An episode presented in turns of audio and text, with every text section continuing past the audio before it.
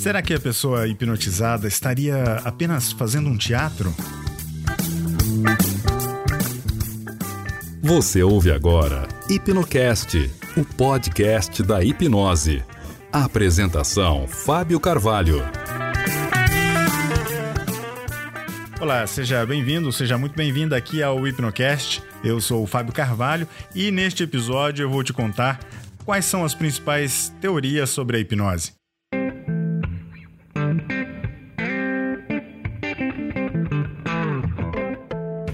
São várias as definições e teorias encontradas para o que nós chamamos de hipnose. Desde a época pós-magnetismo ou mesmerismo, as teorias a respeito do fenômeno que compreendemos hoje como sendo hipnose surgiram antes mesmo do termo hipnotismo ter sido criado pelo magnetista francês Barrault-Étienne Félix Denis de Cuvier por volta de 1820. Aliás, o vocábulo hipnose é normalmente atribuído a James Braid, um médico escocês que foi o primeiro a usar os termos hipnotismo, hipnotizar, hipnotista, mas em inglês, e a atribuir tal fenômeno à psicologia. Por séculos, a hipnose foi um enigma, muitas vezes considerada algo mágico e até um jogo teatral. Portanto, não seria de se estranhar o fato de que, com o passar dos anos, o fenômeno que sempre gerou interesse e curiosidade também fosse se interessar a acadêmicos e cientistas que resolveram pesquisar e teorizar a hipnose, trazer teorias para tratar de explicar esse fenômeno. Nas últimas décadas, já acumulamos pelo menos uma dezena de teorias que foram e até hoje são bastante exploradas com relação à hipnose. Algumas dessas teorias que trazemos aqui neste episódio com a intenção de facilitar o teu entendimento sobre os fenômenos fundamentais e as influências que repercutiram no campo da hipnose. Uma das coisas que dificultam quase todas as teorias de serem amplamente aceitas é a tendência ou a tentativa de, com elas, explicar de forma conjunta o procedimento de indução as interações produzidas pelas emoções e o resultado da resposta sob hipnose. Nesse contexto, surge então a ideia de teorias de estado e não estado, das quais eu vou falar daqui a pouco. Antes, eu gostaria de compartilhar contigo a definição da Associação Médico Britânica de 1955, que definiu a hipnose como sendo um estado temporário de atenção modificada, o qual pode ser produzido por uma terceira pessoa e no qual aparecem diversos fenômenos espontaneamente, ou em resposta a estímulos verbais ou outros. Mas eu prefiro trazer algo ainda mais recente, para que você possa ter uma possibilidade de comparar tais definições. Para complementar, também quero compartilhar agora a definição da Associação Americana de Psicologia, conhecida como APA, que define a hipnose como sendo uma técnica terapêutica em que os profissionais fazem sugestões aos indivíduos que tenham sido submetidos a um procedimento destinado a relaxá-los e concentrar suas mentes. Muito bem, falando especificamente sobre as teorias, eu vou começar listando as principais delas. Em 1950, Sarbin e Coe propuseram a teoria sociopsicológica de papel. Logo, veio a teoria cognitivo-comportamental, proposta por Barber. Em 1974, Ernest Hilgert propôs a teoria neodissociativa. Já em 1985, Kirsch trouxe a teoria da expectativa de resposta. E em 1986, Spanos apresentou a teoria sociopsicológica. Durante o período de 1991 e 1994, Kirsch e Lean evoluíram e propuseram um modelo integrador de Lean e a teoria do conjunto de resposta. Ainda em 1994, Wood e Bowers propuseram a teoria do controle dissociativo. Já no final da década de 1990, surgem novas teorias focadas na ideia da dissociação, com a teoria dissociativa integrada através de Wood e Sadler. De forma mais recente, surgiram outras teorias, como a teoria cognitivo-interativa de Bourne e Oakley e a teoria de controle frio de Dienes e Perner, esta última sendo a mais atual. Bom, talvez você até agora queira saber mais detalhes de cada uma delas, mas talvez você também já tenha percebido que não há um consenso quando o assunto é hipnose. Ora, eu te apresentei pelo menos 10 teorias diferentes sobre a hipnose, mesmo não trazendo a definição em detalhes de cada uma delas, não é verdade?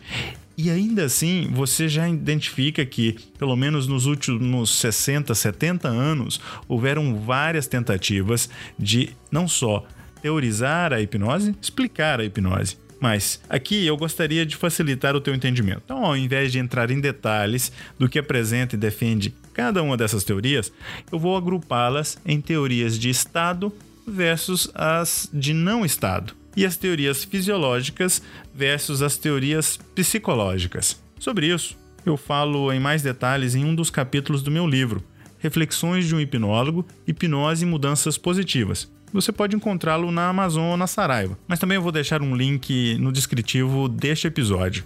Por exemplo, as teorias de estado propõem que o estado de transe é diferente qualitativamente de outras experiências mentais humanas. Sendo assim, a hipnotizabilidade, ou a condição de ser hipnotizável, de uma espécie tem uma capacidade relativa.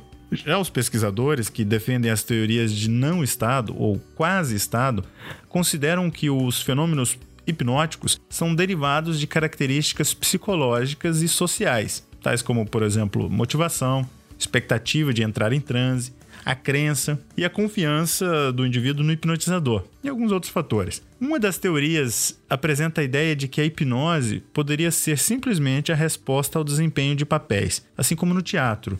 Um ator ou uma atriz interpretando um papel. Essa é a teoria surgida na década de 1950 por Sarbin, que propunha que a pessoa se esforça em desempenhar um papel de alguém hipnotizado e que isso era motivado por três fatores: a aptidão da pessoa para o papel, a percepção exata sobre o papel e que houvesse uma motivação favorável.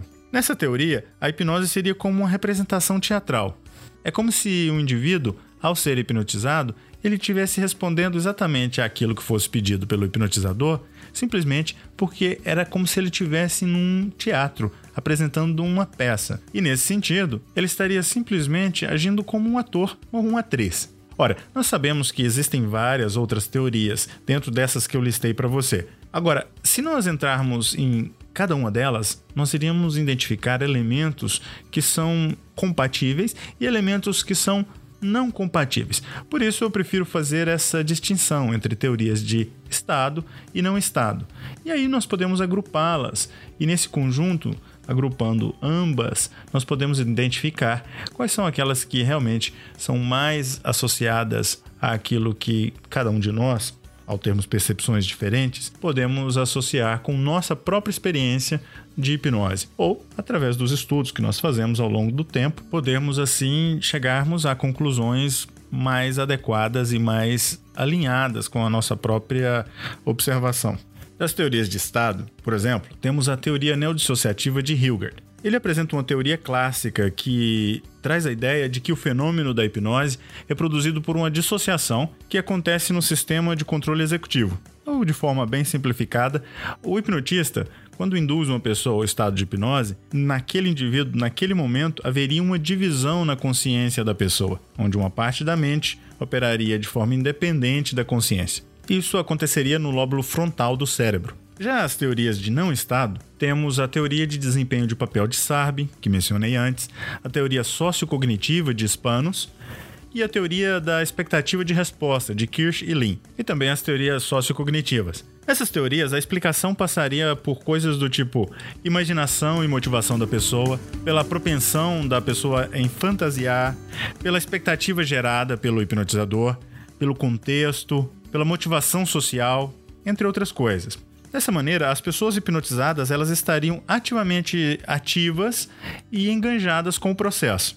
Realmente, são tantas as teorias, e não citei todas, deixando de lado algumas outras, como a teoria do comportamento dirigido, a teoria reflexógena de Pavlov, entre outras. Mas o importante é considerar que existem sim muitas teorias relacionadas à hipnose, e conforme mais estudamos, encontramos ainda mais ideias compatíveis ou até mesmo contrárias a cada uma dessas teorias. Alguns dirão que a teoria ou as teorias não são importantes, senão apenas a prática. Enquanto outros irão concordar que, sem um entendimento teórico, as ações serão apenas mecânicas e robóticas. Meu objetivo aqui no Hipnocast é trazer luz para o assunto que é muitas vezes mal entendido e diversas vezes nem sequer estudado com a devida profundidade.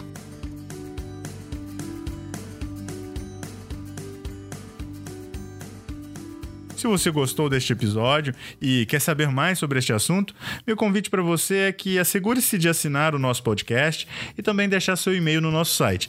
Assim você será informado de novos episódios, receberá conteúdos exclusivos e outras dicas que nós compartilhamos com a nossa comunidade de hipnocasters.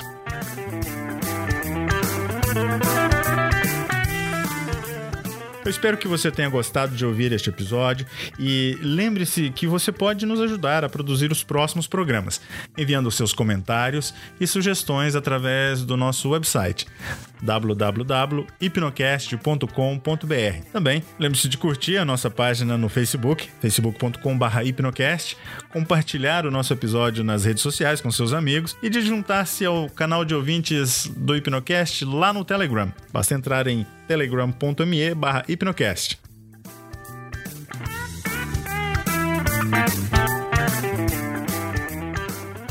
Um grande abraço e até o próximo episódio.